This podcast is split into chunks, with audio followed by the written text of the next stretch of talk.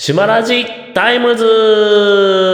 えイエーイメインパーソナリティのシューマイです。この番組は気になるをモットーにトレンドやランキングなどの話題を取り上げ、リスナーの皆様に笑いと情報を発信していく番組でございます。それでは本日私と一緒に語ってくれる人たちを紹介いたします。どうぞアシスタントのボンです。どうも、アシスタントのレクサです。ということでこのお二方と今日も一緒に語っていこうと思います。はい。あの今日ワクチン接種行ってきたんですけど、あ某ウイルスーに見てねき。たっつってたね。はい、行ってきたんですけど、うんいや、あの、打った時はね、全然痛くなかったです。え、もう終わったんですかって言っちゃった。そうだ。 そうだもんもう終 ね。わったんですかって言っちゃったら、あの、うんあ、もう終わった、おもう終わったねって言われた。 そうそうそうそう。刺された瞬間は痛くないんだけど、あのワクチンにそうワクチンを注入されてる時だけがすごい痛い。え、いや、全然痛くなかった。えマジで？そう俺なんか、あの、え、刺したのえ、終わったのみたいな感うじ。ん俺注入されてる最中だけが痛かったよ。同あれじっくて。え、下手くそだったんじゃないマジで悲しい。。つらーマジで全然痛くなかった。全然痛くなって、え、マジで終わったんですかって感じ。つらすぎ。あ、あでもね、あのね、行く前めっちゃビビり散らかしてさ、うんあの、そうだね。めっちゃあの早めに行ってあの心の準備もするまでもなくあの問診票もスーって通ってってさあの「えもういいんすかもう打ったんですかあもう打ったんですか?」みたいな感じだったから逆にビビってた、そうそんな感じでちょっと明日痛くなるかなって怖いなって思いながらあのそうだね。今収録してますお疲はれい。様です。はお疲れ様ーでいすまあそんな感じで1個目のはい、ごめんなさいあそうだやつ行ってきましょうその前にね、前回のね、はいはいタイムシュマラジタイムズでね、一個言い,、はいはい言いわ言い間違えたことがあってね、はいはい多分誰も気にしてないと思うんだけど、あの、かあのなんだっけ、除草剤の時に、あの散々散々地中根地中根って散々言ってたんだけど実際の名前はあの地下の茎って書く書いて地下茎っていうらしいのね、うん、地下茎ちうんそう読めないですね地そう下茎そうそうその地下茎っていうのがあのなんだっけ毒ダミとかでいっぱい入るからそこを枯らさないといけないって話だったの、というすいませんでしたっていう話でしたすいませんでしたという話でしたはいはいではまあということで1個目いってみましょうかはい行きましょう。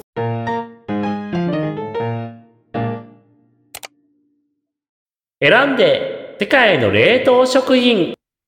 イエーイイエーイはい。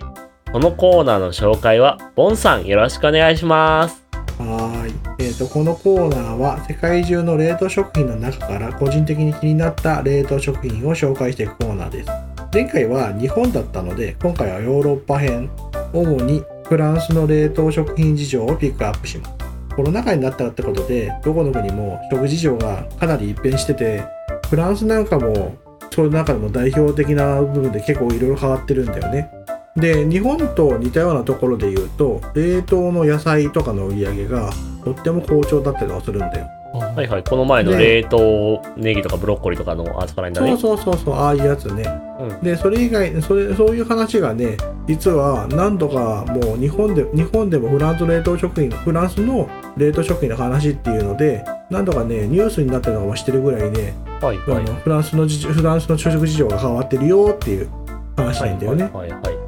で、えー、と実際のやつで言うとね中身としては日本みたいにいろんなのやってるのうんあるんだけど、うんえー、とたいあのいろんなカット済みの野菜を冷凍してるっていうのがねあってね、うんほうほう、いろんなカットする。はいはい。そうそうそうそうポテトとかねあの要はうん。じゃがいもだねじゃがいもとか、うんあとそういうやつで言うと人参とかもね、うんえー、とあとブロッコリーとかもあるし、うんあの冷凍のキノコとか冷凍の豆とかもショーケースに並んでるぐらいいっぱいあるんだよ。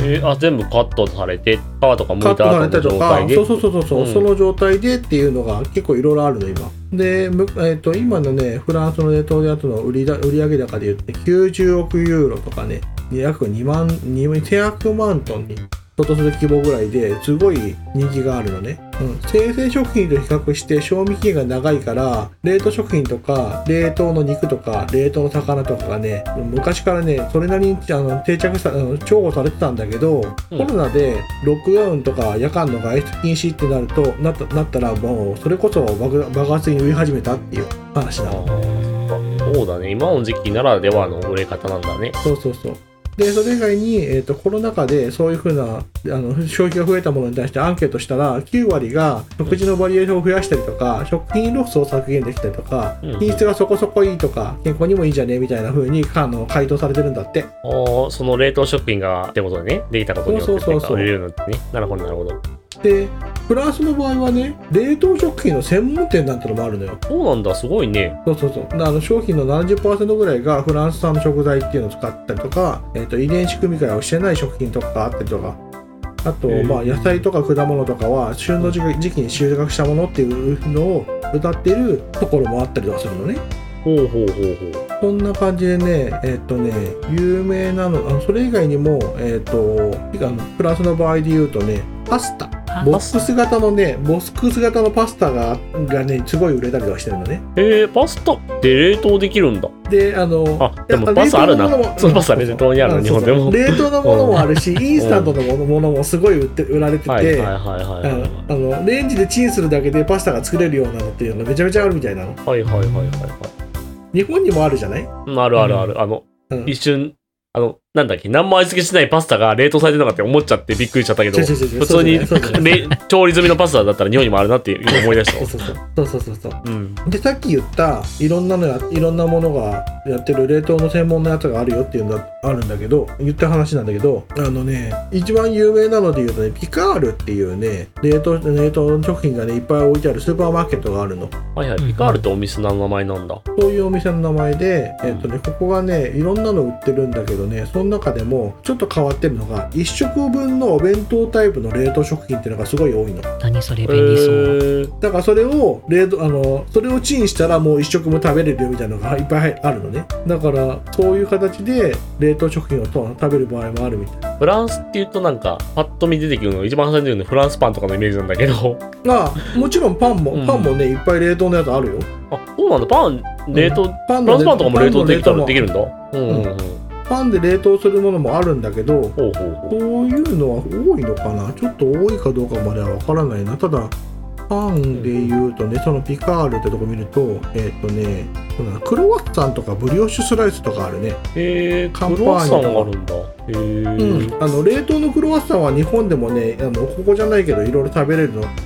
あるよ。そうなんだへえ全然知らなあかとったは有名な、有名なのがワッフルだね。ああ、冷凍のワッフルか。ワッフル。へえ、ワッフルもあるんだ、冷凍。なんでも冷凍してんだよな、すげえすな。ごいね。そ うそうそうそう、うんチョコレートの、あなんか、チョコレートのブレッドとかもなんかあったりとかするね。へバナえ。ナブレッドとか、ブリオッシュパリジェンヌとかもあったりすああるみたい。アリジェンヌ。そんなのもあったりとかするね。ムール貝のファルシーとかもなんか冷凍であるみたい。あ、で、ムール次になんだけど、うんそれ以外にも、あの、はいね、ラビオリとかあるじゃないあ、ラビオリは聞いたことある。あるのね。あのーああいうの、あああいうのと多分関係性を持って親しまれてるんだと思うんだけど、フランスでも味の素の冷凍餃子が大人気だったりするのよ。へ結局、日本の冷凍の食品じゃないか。 あのね、本当にポーク餃子とかね、書かれてるね、やつ、やつ、形で、チキン餃子とか書かれてるね、パッケージでね、売られてるの。おい、ヨーロッパどこ行ったよ、今。日本に帰っヨたーぞロッパ。もあるよー。おかえり。ヨーロッパもあるよお帰りにももちろん、もちろん、あの、あの焼き鳥もあるから、焼き鳥って書いてああ、だる。から日本じゃねえか、それ。それ絶対日本じゃねえか。 そんなのも。帰ってきてんじゃねえかよ。そんなのもある。そんなのもちゃんとあるよ。そんな感じでね、いろんなのがある。でで、ちなみ、に、あの、さっき、さっきちらっと言った、ピカールっていう、あの、お店なんだけど、スーパーマーケットね。あれね、あの、今はね、日本で、日本でもね、オンラインショップで、あの、ピカールの商品買えたりとかするから、実は食べれたりはする。だから、興味がある人は、そういうのを、そのピカールの商品買ってみてもいいかもしれない。たほうほうほうだ、味に、味に関してだけ言ったら、パリとかフランスで食べるのと、まあ、あれば食べるんじゃないぐらいのレベルだっていうのは聞いてる。あの、うん実際のなんかそういう料理を食べた方がもちろん美味しいけまど、あまあ、そうだよあれねう。んうんあれば食べる側もないぐらいの感じだっていう話では聞いてるよ。そんなわけで今回の選んで冷凍食品は、うんそういう感じのフランスの冷凍食品事情でした。まあ、何があって面白いかに面白いって、フランスまで行ったのに、日本の餃子でいたとこは面白いと思い ますよ。だって結局向こうで日本食人気あるんだもんしょうがないじゃん。だからあだから味噌スープのね冷凍もあるんだよちゃんと。と。ああ、じゃあ、ヨーロッパ、フランスにも通じる日本の冷凍食品っていう、そうそうそうそう、うんそうだね。結 局選ばれたのは日本でした。そんなオチか今な回はそんな感じです。うんはい。そうだね。そんな感じで、えー、と選んで世界の冷凍食品今回は、えっとフランスの冷凍食品事情のお話でした。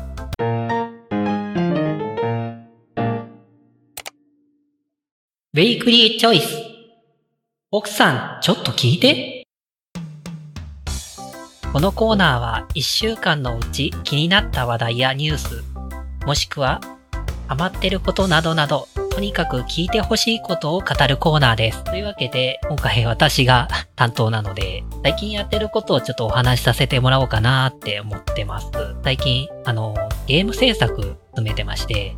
おお、ゲーム制作ですか。はいはい。元があるんですけど、あの友人が作りたいって言ってるのが、ライフワンダーズさんが作ってる、あの東京放課後サモナーズの、はい。ああれの中に出てくる、その、とあるキャラクターをベースとした二次創作、技術的な面とか、あとうん UI デザインとかをおおお手伝いしている感じで、今作っております。すごいですね。なるほど。結構ね、えライブ 2D とか使って動かしたり、おお。今までユニティちょくちょく使うことあったんだけど、こう、はい。今回のこの手伝いがきっかけで本格的にこういじいじすることになりそうなのでおおお。おすごいじでゃんすね。楽しみではあるけど探り探りであるとこもあるからうまくいくかなーってちょっと不安なとこはある。えー、すごいね。ライブ 2D とか、ちょっと私も興味あるんですけど、うんあれってどういう感じで動かすシステムなんですかもともとそのなんて言ったらいいのかな各体のパーツ決まったパーツごとに設定してうんこれは腕だよみたいなこれ髪だよあーみたいな感じはでいはい設定した後からねここまで動きますよっていう範囲設定をしたら動くアニメーションが出来上がるよっていあーうシステムなんですけどじゃあ、その腕だったら腕のパーツが、あの、なんか左から右にって感じで動く感じなのかなそうねうんうんうんうん。ただへこーうんうどうしても平面的になるからはいはい。立体的に見せるようにするには、うんまあこうパーツが細分化されてより細かくなる。あー、なるほどなるほど。だからそ、れこそあの、顔でも、あの、眉毛1、眉毛2みたいな感じだね。そうそうそう 細かくなったり、ね。あと顔傾きみたいな、顔が左向いたり右向いたり、もしくは上向いた時に顎の下が見えるとか、えー、その動きまで設定できるんだ。そう頭の後ろのがちょっと見えるとか設定しないと不自然になるから、うん、うんうんうんそこら辺の設定大変だよね。えー、そう。てか、そこら辺まで設定できるっていうのはすごいな細かいね。細かいよ。えー、ちょっと面白そうだ。せ確かあれだよね。設定と設定の間、自動的に保管されるよね。あ、ただ保管機能まであるんだね。保管機能もあ感るよ。もある。ただ、完璧ではないから、やっぱり微調整は必要よね。そうそうそうそうそう。んんんそれはそうだね。あとう、んあの、ライブ 2D 苦手なところもあって、うん苦手っていうか、向いてる、向い不向きみたいなとこがあって、色の塗り方、うんセルアニメみたいな、でアニメ塗り系だったら、うんこう、肘とか曲げた時に、境界線とかが目立たないんだけど、厚塗りとかになると結構ね、目立つから、あーそうか。くっきりした塗り方じゃないと厳しいんだ。そうそうそうそう。だからそこら辺がね、ちょっと難しい表現だなとは思っへて、ーよくそれはライブ 2D の中で塗るのそれとも塗った素材を別に用意するのほんとね、クリスタでね、もともと用意しておくの。フォルダ分けして。そうなんでね。別に用意しとくんだね。そう。で、それを専用のモデラーって読み込んで、ボーンとか、あの、骨組みをね、設定してあげうんうんて、で、アニメーターっていう、そのキュービズムっていうやつの中のアニメーターっていうので、また個別に設定してあげて、ようやく、まあ、出来上がるかな、みたいな感じだけど。へーうーんとにかくね、うん、私もあの友人のあの卒業制作の手伝いしたことがあって 卒業制作か。へえ。こんな感じで触るんだよみたいな感じでこう私もね初めて触ったんだけどその時ほうほうほうほうほう。初めて触りながら手探りで、うんああこれはこう動くんだってやなんかちょっと勉強させてもらったあなるほど。ー確かに私も今後ライブ 2D とかちょっとけ触ってみたいなって思ってるから、ここら辺はちょっと勉強になるな。結構最近人気出てるもんねなんかうん。 VTuber さんとそうかだねね。うん。あと、そうだな。ついこの間、あの、LINE スタンプ第2弾出ました。お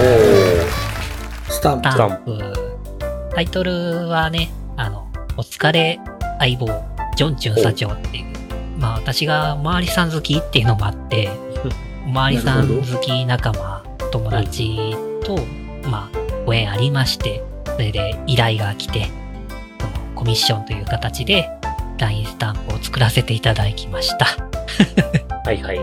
なるほなるど。ほど、なるほど。えっと、スタンプとかの場所は概要欄でもら URL 貼っといていいのかなお願いします。はい。じゃあ概要欄の方に URL 貼っとくんで、ぜひよろしくお願いします。よろしくお願いします。LINE スタンプでなんかこうあー、聞きたいこととかありますラインスタンプ、あれってなんか、種類なんか、最低数とかあるんでしたっけラインスタンプ。えっとね、8の倍数であるよ。8、16、えーうん24、32って感じになる。えー、じゃあ、8の倍数だったら8個だでもいいんだね。そうだよ、はい8でも OK だよ。昔はダメだったけど、最近はそういう風にね、ルールちょっと変わって8個からあっーてなってる。なんかさい昔のはなんか数多かったけど、最近のちっちゃいなってのも確かにあったもん、確かに。うん数少ないなって思ったりした。そうそうそうそう。えー、そういうルールになったんだね。あれっうてん、あの、数が変わったら料金が変わるとかいうわけではないんだね。うん、料金はね、自分で設定するからね、あれ。えー、あ、そうなんだ。自分で設定するんだ。そうだねそう知そらう。なかった。最低金額は120円。 50コインだね、LINE のコインで言うなら。そうだね。うん。こんな感じで、こう、120、240、320だったけど、なんかそんな感じで、こう選ぶ項目があっ、て、うん、その、クリエイターズ専用のページがあってね、そこはでいはい。設定して、あと、販売する国とかを個別で設定するっていうのがあっえー、そういうのもあるんだね。て、なんてかわかんない。この国だとダメってのがあるかそら。う、それぞうれ。ーん、そういうことか。私ね、こないだね、びっくり、こないだでもないか、第1弾出した時に、あの、はいびっくりしたのが、自分のスタンプ、あの、中国、香港、韓国、インドネシアうん。あたりで、ダメですって言われた。ああ、そうなんだ。理由は教えてもらえないから、 え、なんでってなった。なんだろうね。うんわかりやすい例で言うと、あの、エッチなやつ、えあの、ちょっとエッチなやつとかだと、普通にリジェクトされ、リジェリジェクトされて、わいせつに見えるからダメって、ちゃんと理由が返ってきたりとかするああよ。、なるほど、なるほど。でも、私結構厳しいもん。んね、外国。そう、だからまあ、なんだろう。ううんん。なんか、なーって感じ。多う分、んあれでしょ制服が引っかかったうんじゃん、なないんか警察の制服かなって気はする、俺も。ここかうん。制服絡みとか、あと、何、バッジ絡みとか、そういうのでよく引っかかるから、ああね、あのーあの、バッジとかそういう紋章はよくか関わるよね。あの、そう日本のそうそうさ、そう寺のマークあるじゃん。ー。うん、あの寺のマークがナチスを思い出す から、そういうマーク使っちゃダメとかいうのもあるじゃん。あるねああいう類とかも関係してくるもんね。うんー。ねあとは国によっては帽子と帽子の色、あとは帽子の形ってえのもある。えー。そんなのあるうん。あとは有名なやつだとあれだね、あの、赤十字のじゅあーあの赤い十字の帽子を使ってはいけないってやうんうんつうんはいはいはいね。あれは有名だ。あれが多分一番有名だと思う。あれはどこの国でも普通にあの、お医者、本当にお医者さんとか看護師さんじゃないと使っちゃいけないっていうのがあるから、あれはどこの国でも NG だなはずだよ。たまにイラストとかで知らない人で描いちゃってるとかあ るから。そうだあね。ーそうだね。使ねっちゃ。ってるとなやばい。あの、ほん、あの、二次創作、基本的に二次創作とかでも NG だからあれは。赤色の十字がダメなんだら緑では大丈夫なんだっけそう、ミルティは OK。緑だったらね大丈夫。なんか緑の十字はちょこちょこ見た気がする。うん。そうそうそうそう、う緑だったら OK だし赤だ赤はダメなるほど。まあ、広まってくれるといいですね。ね。そうだというねわけで、今回このコースタナンプー、ご来で終わりにさせていただきます。はい。じゃあ、はいそういう感じの今回の、えっ、と、ウィークリーチョイス、奥さんちょっと聞いては、あの、レクサ君の最近のや、最近のやってること事情かなそうです。のお話しさせていただきました。ありがとうございます。ありがとうございます。 はい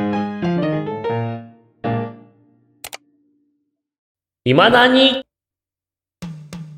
えーこのコーナーは Twitter の今どうしてるの内容から気になったものをピックアップしていくというコーナーです。はいでは早速やっていきましょう。はい今回のトレンドで気になるもの何かありますかとりあえず主張の話あの激しい忍耐の話からするそうなるね触。れるのか 触れるのか触れないでおこうと思ったのに。あそうなのいや、だって私、この後の語りランキングでちょっと話題が。あそうなのなるほど確かにちょうどちょうどうんちょうど朝朝に任天堂ダイレクトの生放送があったからねそれでみんなはいいろいろ、あいりまろんしなえいろんなさあのいろいろ発表されて、もういいですよ。せはいせっかくだから語りましょうよ。うんいいですよいろいろ語れますよいろいろいろいろ発よ表さ持っれててきた、うん持ってきてた話題使いますよ。うんえっとね、任天堂ダイレクトでね、私ね、まずね、あの、最後の最後に持ってきた話だったけどさ、あの、一番気になったのさ、マリオの実写ですよ。マリオの実写マリオの実写。実写あれでも昔昔だってあのあのキノコのキノコの年始にあの絡みつかれるマリオの映画あったよなんか違うんだって、今度は。だから、なんだっけな。あのね、マリオのね、うんマリオ役、誰がやると思います違誰だからねトム・ハンクスあたりがやるのう違う、あのね、クリス・プラット。クリスなのクリス、クリス・プラット、あそうの、ガーディアンズ・オブ・ギャラクシーの、見たことあるガーディアンズ・オブ・ギャラクシギャー。ラクシー知ってるよレックン は知らない。えっと、じゃあ、ジュラシック・ワールド。あー。ジュラシック・ワールドああれのの恐竜恐竜抑えてた人でしょそうそうそうそうそうあーあのあれの人がクリス・プラットさんなんだけどあの人がマリオえー、え、なんかねであもと似合いそうだよねそれ聞いた瞬間私があの、んあ見ようって思った、なんか似合いそうクだリよ、ね、ス・プラットそうクリス・プラット好きなんだよねだからあ見たいなーって気になりましたあと面白いんだよクッパ役がねあのうんジャック・ブラックさんなんだよそうなんだあのジュマンジ見たことありますあるある。あるジュマンジのあのなんかあの博士いるじゃん博士じゃあの博士っていうかあれかあの地図見見るのが得意な人うんうんうん。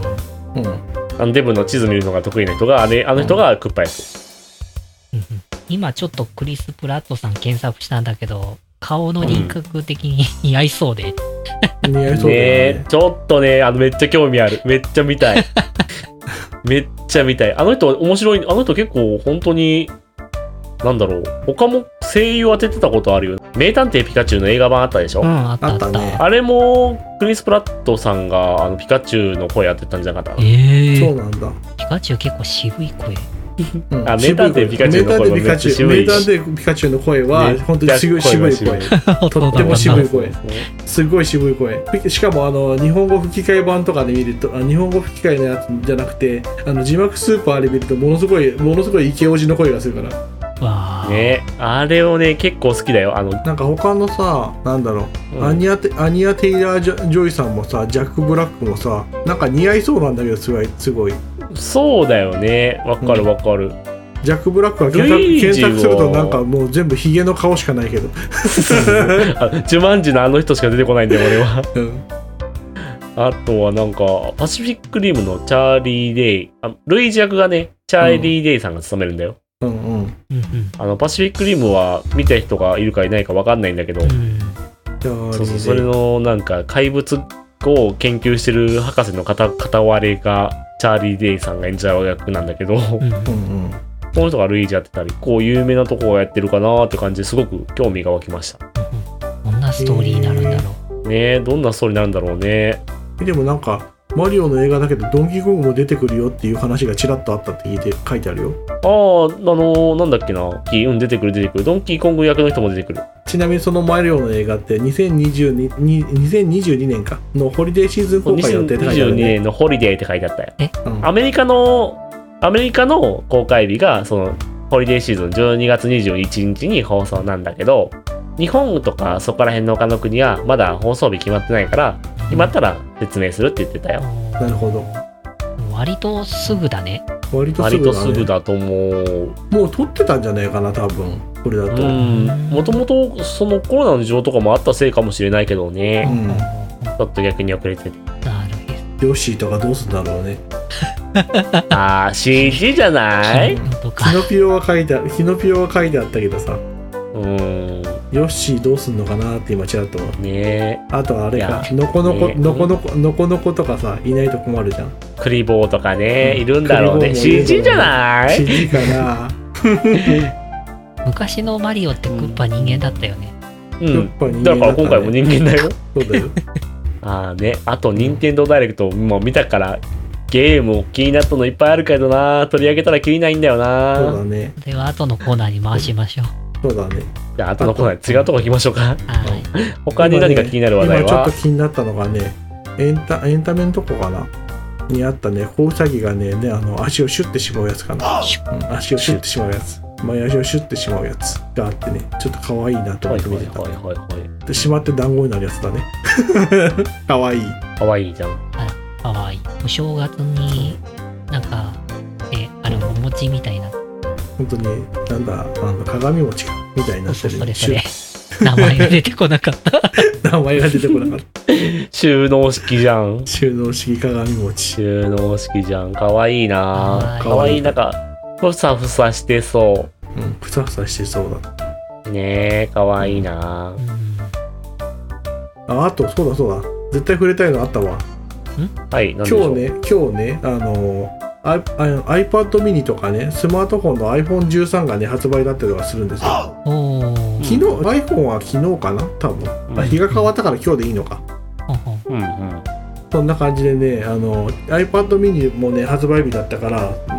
のちょっと気になってたんだけどかなりね、うん性能がいいものらしくてねみんなおすすめしてる、ええー。うん、個人的にねちょっと欲しいなと思ってるのが Apple Pencil っていうペンがもともとあの、うん iPad のシリーズだと途中から使えるようになったんだけどその中の App- Apple Pencil も2種類あってあの Apple Pencil 1と2みたいな形で2種類あるんですよ、うんでえ1だと磁石でくっついたりとかしないのね本当にあのライトニングケーブルをそのまま充電器にブシッて刺さないといけなくて見た目がとてもダサかったのね、それが2になったら、えー、と iPad とかに磁石でくっついてそれでじゅそれしかもその状態で充電ができるってやつなのねー。んうんでそれがようやく iPad mini にあそのペンシルの2まあ 2, 2って名前もおかしいんだけど2の方が対応してそのその2で2の方で使える iPad mini が今回発売したんですよだから磁石でくっついて充電充電するし見た目もスタイリッシュでやっとなんかアップルっぽくなったなって思ってなるほど。今回はこんなもんですかこんなものですかね。じゃあ今回の「今何」はこんな感じでおしまい。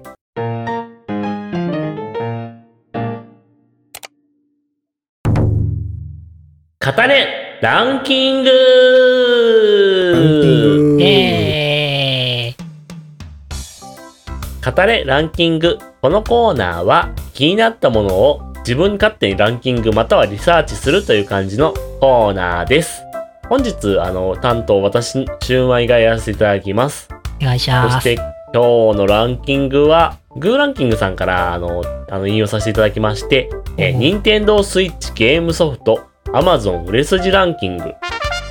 2021年9月17日、えー16時更新分ということでこちらを5位から発表させていただきたいと思いますはーい。忍耐の話も出たからさうんちょうどゲームを取り上げたいなってことで、まあどっちもあったんだけどねってことで5位からいってみましょうお願いします。おいはい、5位。マリオカート8デラックス。おーどうなんだそうあのこのゲームはもともと Wii U 用に発売されたものなんですけど、これを。を、あの、さらに Nintendo Switch 用として発売されたのが2017年に発売されたデラックス版。うんこちらが5位に入っております。うんなるほどそう触ったことないんだよねこれ俺もないなぁマリオカード自体、あの、友達んち64のやつ一回チラッとやった以外はさ、あの、んこの前、ゲーム実況させていただいたマリオカート、ゲースムーパー実マリ況オしたカート、ねあ、懐かしい。そう、うんそれぐらいがちゃんと触ったぐらいでさ、うん。マリオカート自体あんまり触ってなくて、なんか、でもこれ、あれだよね、レインボーロードだよね、きっと。そうだあよの、うん。タイおパしゃれッにケージなのおタイしゃトれルが。くあのめちゃめちゃおしゃれおしゃれになったレインボーロードだと思うようんね、パッケージのタイトルがそんな感じかなって思いました。そうだねマリオカートもマリオパーティーも結構ナンバリング多いよね。多い多い。ね結構ナンバリングごとに特徴あるのも多いよね。あの、パーティーとかに関して言うならば。うん。パーティーは特にそうだよねう。うんん。あと今度、もう新しいの出るらしいしね、パーティー。え出るらしいですよ。えニンテえンドースイッチ。うん。そうなんだオンライン対応してくれたらいいのにな。対応するはずだ、今度。ええおおいいじゃんね、ちょっと興味あるなーって思います。パーティーでオンライン対応するんだったら楽しいじゃんそうそうスイッ多分楽しいスとイ思ッうチ向けに出すからってことかな多ス分イッチ向け、スイッチ向け。やった。そう、この、ちょうど本当に今日やってた任天堂ダイレクトで、それの話題も出たよ。おお。なるほどピいックアップ。うん。いねということで、次4位行きましょうか。はい。はい4位は、えーポケットモンスター、ブリリアントダイヤモンド、ダイあダイヤモンドか、ブリリアントダイヤモンド。ドダイヤモンド。はい。えっ、と、2006年に任天堂 d s 発売されたポケットモンスターダイヤモンドパールのリメイク作品。ええっ、と、こっちははダイヤモンドなのでリアルガができますね。まだこちら販売してないからあの予約の段階なんですけども、 うん。今の時点で、まあ、これ4位らしいですよ、売り上げ。もすごいねん。こういうリメイク作品確かさあの、うんなんだっけルビーサファイアとかもあったよねありますあります。オメガルビーとかそういうやつですね。う、ううんん。そう。ルビーまではサファイア、あの、リメイク出たから次はダイヤモンドってことで、ダイヤモンドパールだね。なるほどそうそう。今回のそのポケモンの、あのーリメイクはちょっとあのー今、新しいバージョンの剣盾みたいなリアルの闘神じゃなくて、あの、もっとちっちゃい、あの、まあ、パワープ、パワーポケくんみたいな、ああいう感じの二等身になって て、うんで、それでなんか賛否両論もあったんだけど、あの、私でも個人的にちょっといいなと思ったのが、この前の PV が、あの、ポケモンが後ろについてきたんですよ。おーおおそう、だからちょっと見てて面白いなって思いました。うんう。なんるほどうん。で、そうそうそう。だからちょっと、ぜひ、あの、き時間があったらやってみたいなって思います。うんうん。こんな感じで。次行ってみましょうか。はーい。はーい。じゃあ、次、第3位。はいマインクラフト。来たはいそうマイ、クラみんな大好き、マインクラフト。ー。うんみうんんな大好きマイクラ無限に広がる世界を探索して、簡素な小屋から、絢爛な、豪華絢爛な城まで、様々なものを作ろう。クリエイティブモードからサバイバルモードを選んで楽しめる。はいって書いてありますけど、うんマインクラフトはね、私も好きです。そうだね楽しいよね、マイクラ。マイクラ楽しいよねねスイッチでやるやつ家作るのも楽しいスイッチでやるやつはあれだよねあのベッドログエディションって呼ばれるやつだよねあ、そうですね。統合版、いわゆる統合版って言われてるやつですね。そうそうそう統合版とそのパソコン限定の Java 版っていうのがありまして、うんそれぞれあうのん特徴があるんですけどね。あの、クロスプレイしやすい、あ、クロスプレイが対応してるのはその統合版スイッチが出てる方ですね。うんうんスマホともできるから、あの、みんないろんな人とやりやすいのはこっちだかな。そうなんだよ。ようねん。最近だとね、あの、崖アップデートがあって、あの崖。羊さん、羊さんじゃなくて今度はヤギさんかヤギ発信してくるヤギさんとかねえうんそうそうあのウーパールーパーとかいたりねおーああウーパールーパーねうんかわいいよあれうんうんあとは光るイカとかも最近アップデートで追加されたかウなーパールーパー光る光うん今年の冬もう少し後かなもう少ししたらこうもう一回アップデートが入ってあのん洞窟とかがね、めっちゃねあの広くなったりするらしいよるおーそうなんだそうそうそう。ちなみにまあ全然余談なんですけど、あの、今、あの、マインクラフトの、なんか肝試し大会もやってるそうですよ。ちょうどこの時期だから、多分今日ぐらいじゃないかあーマインクラフト肝試しマインクラフト肝試しねうんな。そうそうそう。あれもぜひ面白いの逆だなって思って、うんうん。あれ毎年やってるんだっけ毎年やっってる、毎年やってたあのギミックはすごいなと思う。うんうんなるほそどうそう。ぜひ、あの、あの、まあ皆さんもお時間があれば一度、そういうのを検索して覗いてみていただけると、あの、マイクラってこういうこともできるのかとか思って、あの、ちょっと面白いので、ぜひ私はお勧めします。まあ、お僕ら自身もマイクラの動画も上げたいんだけどね。そうそうね。だねうこんのうちやりたいねそうそう。ぜひ上げたいから、その時は、あの、ぜひ見ていただければ、さっき出てたポケモンとかのモッドとかも入れるのも楽しいかもしれないね。うんじゃあ、次行きましょう。はーい。はい第2位。お裾分けるメイドインワリオ。あー、やはっいうん、この9月10日もう本当に今月はね発売されたはいもともとマリオの敵キャラとして登場したワリオが主役のゲームシリーズ最新作200種類以上のプチゲームが楽しめる、はいっていうあのメイドインワリオのシリーズの最新作なんですけど、うんう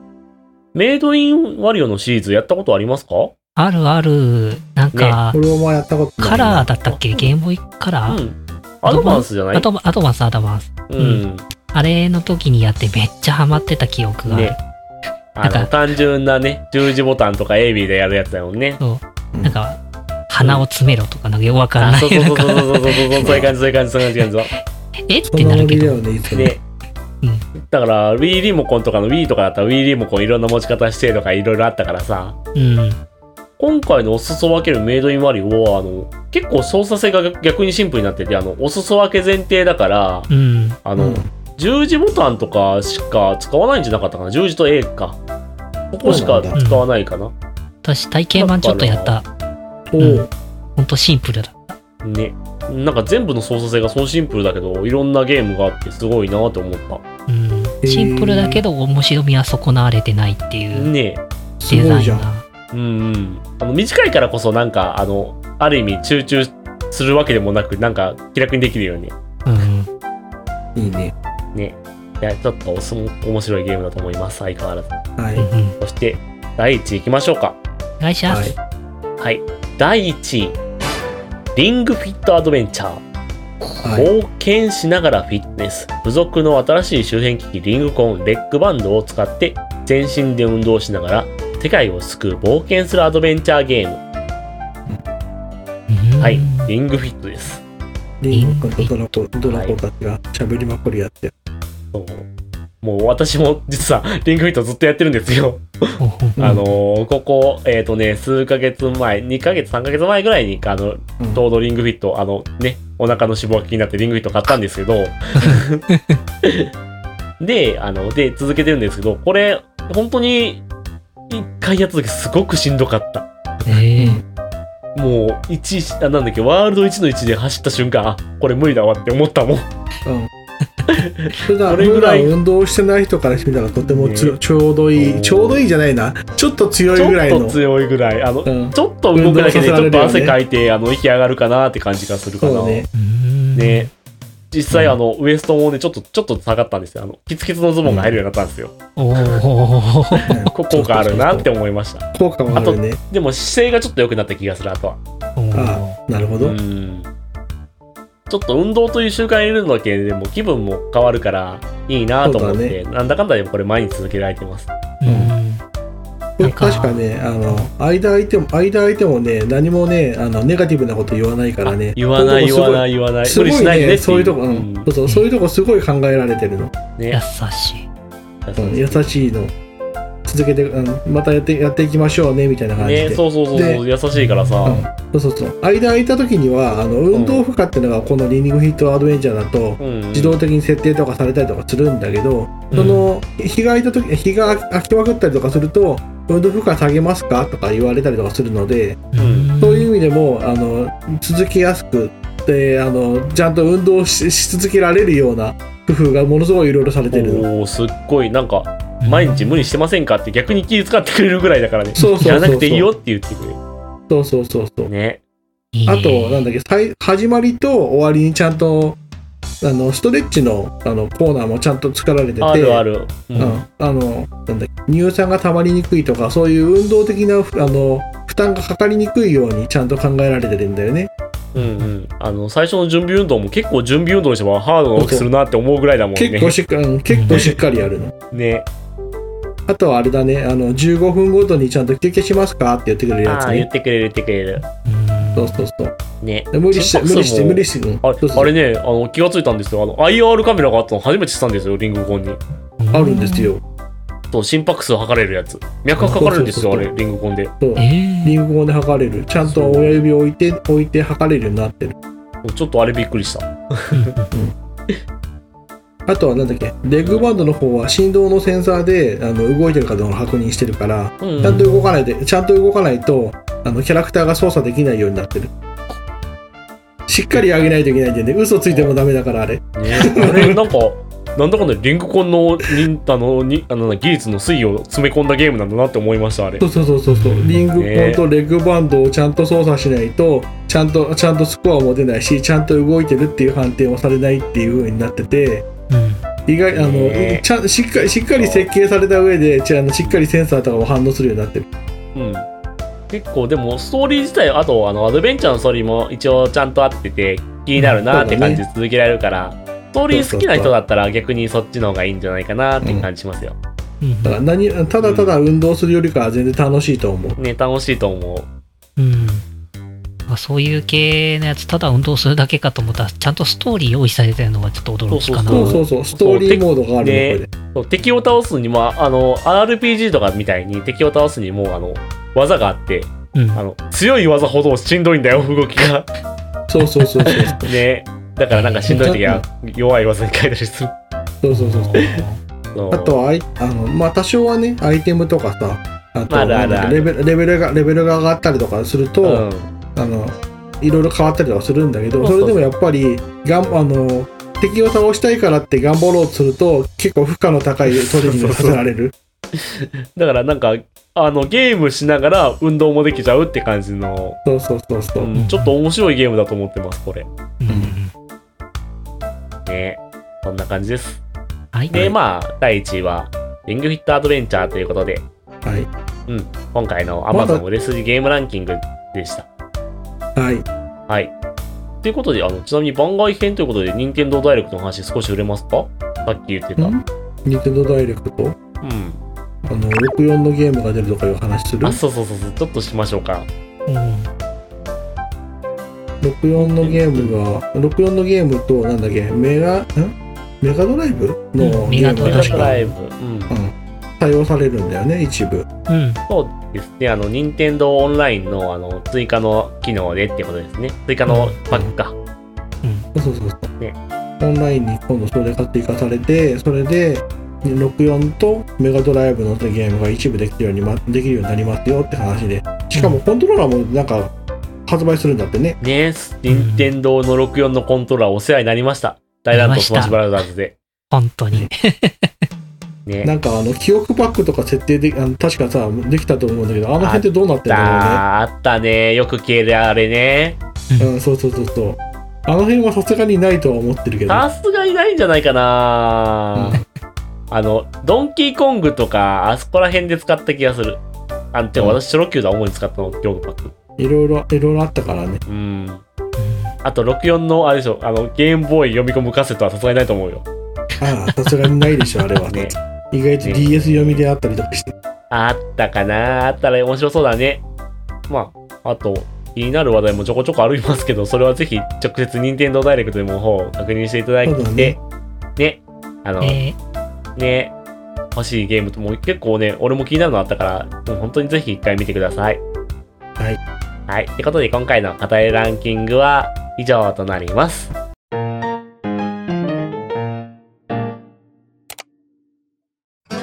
さて、シマラジタイムズ、本日もお別れの時間がやってまいりました。はいはい。今日の話題で、あの、お二方気になったことはありましたかとりあえずうさぎちゃんかわいいシュッて、そうシマウサギちゃんね。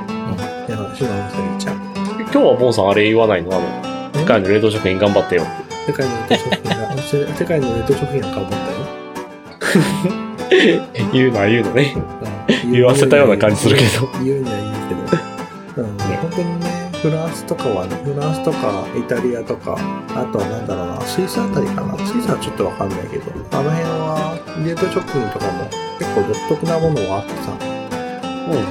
見てて面白いんだよね日本に日本にいたのも結構あるからさっき言った通りあの、それ、そこ今後も全部やっぱ日本食強いなってことにならなきゃいいなって俺は思ってるよ、そ聞れきながはらそ。れは多分大丈夫だと思うけ ど大丈夫かなうんヨーロッパがもう日本的すぎるからさどうしても出てくるんだよねああ、そっかそっか。日本食美味しいもんね。そう仕そう方ないえね。そうねあ。と触れなかったけどあのお寿司の冷凍もあるからねえ触れなかったけどあるからそれもラジオともかくとしてうんところで、レックンの方はどうです今回。私は、やっぱり、語れランキング語りランキング、語りランキングでしたかうん、語れランキングで、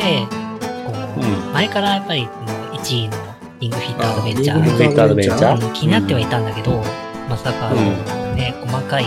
こう、気配りとか配慮っていうか、そういうシステムがあるっていうのと、ストーリーモードがついてるっていうのを知らなかったから、うん。余裕が出たらちょっとやってみたいなって思ったってい